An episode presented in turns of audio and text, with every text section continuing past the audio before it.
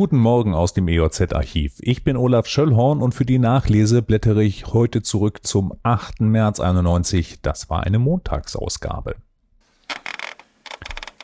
Beifall und Pfiffe erntete Kanzler Kohl in Erfurt. Es war der erste Besuch in den neuen Ländern seit der gewonnenen Bundestagswahl.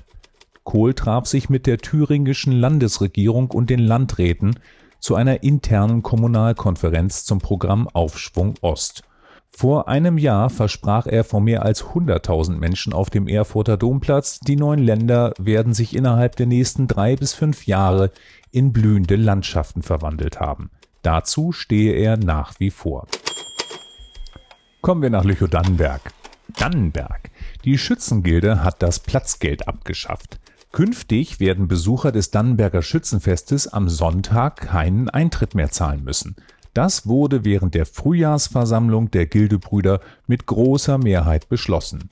Trotzdem werden die Schützen am Sonntag auch weiterhin in Uniform auf den Festplatz kommen, auch ohne Dienstverpflichtung.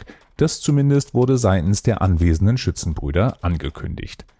Gildepräsident Wolf Dürner hob den guten Kontakt zu den anderen Schützengemeinschaften hervor.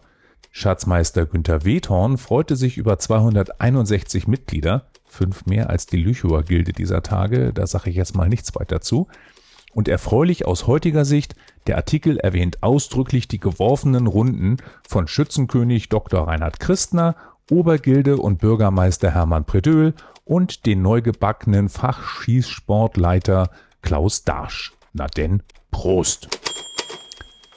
Lübbow Während die Eltern außer Haus waren, zündelten Kinder am Sonntagnachmittag in der Küche, steckten die Tapeten und ein Kunststoffregal in Brand und eine 17-Jährige aus der Nachbarschaft handelte kurzentschlossen, besorgte sich einen Feuerlöscher, musste aber vor dem Qualm zurückweichen und die Kameraden der Löboer Wehr mit Atemschutz das endgültige Löschen übernehmen. Schaden etwa 2000 Mark.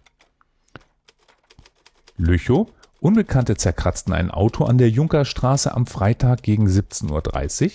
Auch in Lüchow flüchtete ein Autofahrer vor der Polizeikontrolle am Sonnabend um 2 Uhr morgens. Er wurde gestellt und sein Führerschein sichergestellt wegen Alkoholgeruch.